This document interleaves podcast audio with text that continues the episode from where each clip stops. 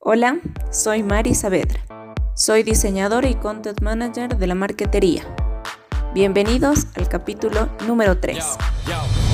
Check, make it a microphone check. Give it a microphone, I make the make it a microphone dead. Don't step to me, newbie. I could truly be moody. I could have played the fucking Grinch in the movies. I've been a tick. Creatividad para creativos y para no tan creativos. Empecemos hablando brevemente de qué es la creatividad. Es esa pequeña pero importante parte que se encuentra en todas las personas, que nos ayuda a resolver, proponer y dilucidar cualquier situación o problema que se nos presente en el día a día. La creatividad va desde lo más cotidiano, como preguntarse cómo me he visto hoy, hasta qué ideas nuevas puedo proponer. Los que estamos relacionados con el mundo creativo, no por estar en este mundo quiere decir que no tenemos los famosos bloqueos creativos. En realidad, somos los que nos enfrentamos constantemente a esto. Hay días muy buenos y otros tremendamente malos. Pero ¿qué hace la diferencia? Y así surgen diferentes preguntas como soy capaz, ¿por qué a mí no se me ocurre nada? ¿Por qué para otras personas es tan fácil? Y así un montón de preguntas más.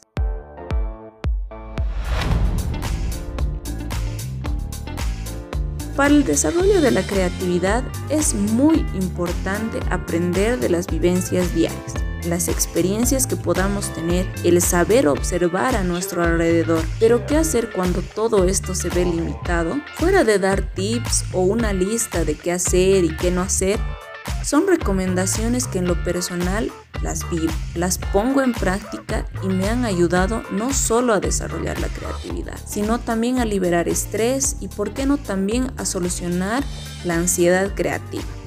Así la llamo yo a ese saber que tengo y debo hacer algo, pero no se me ocurre nada.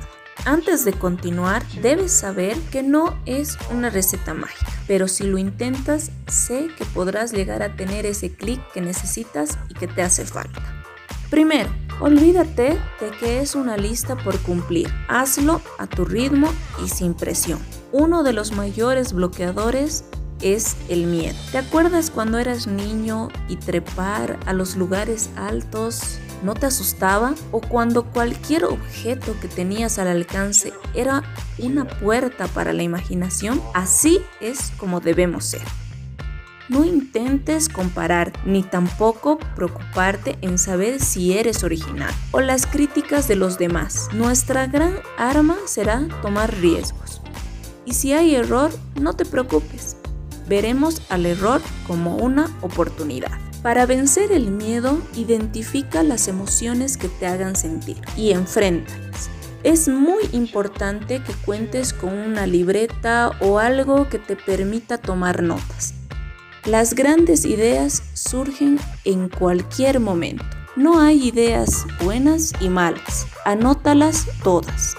Desde una frase, un sentimiento, Dibuja lo que te haya llamado la atención. Saca una foto, lo que veas por conveniente para recordar la idea que tuviste en ese momento. Solo haz. Come creatividad. Exactamente. ¿Qué es eso? Ve películas, lee libros, sigue a artistas o personas que te inspiren. Busca a esas personas que te motiven. Sé curioso. En nosotros no aplica la curiosidad mató al gato. La creatividad Vive de la curiosidad. Sal de tu zona de confort. Por ejemplo, jamás cocinaste, es hora de hacerlo. ¿No te gusta hacer ejercicio? Hazlo por 10 minutos. ¿No te pusiste un X color? Pues hazlo. Y así las cosas que te cuesten más. Es importante no conformarse ni mantener una rutina. Eso te limita. Date unos minutos para ser creativo. Es decir, de todas las ideas que tuviste en el día, toma cualquiera y exprímela todo lo que puedas. Para esto, puedes seguir alguno de estos métodos de desarrollo creativo que te doy a continuación. Método SCAMP. Es como una lista que busca potenciar y estimular la aparición de nuevas ideas. Por sus siglas significan sustituir, combinar, adaptar, modificar, poner en otros usos, eliminar y reorganizar. Es sencillo, toma una de tus ideas y pregúntate cada una de las siglas. Otra, combina tus ideas unas con otras y trata de ver cuál te convence más. Muchas de las veces se trata de un ensayo de prueba y error. También puedes probar pintando mandalas, haciendo collage, ordenar tus espacios. Aprende a darle una segunda oportunidad a algunos objetos. Aprende algo nuevo que no tenga nada que ver con tu profesión o estilo de vida. Todo esto lo puedes hacer tanto solo como acompañado pero trata también de que participen los demás.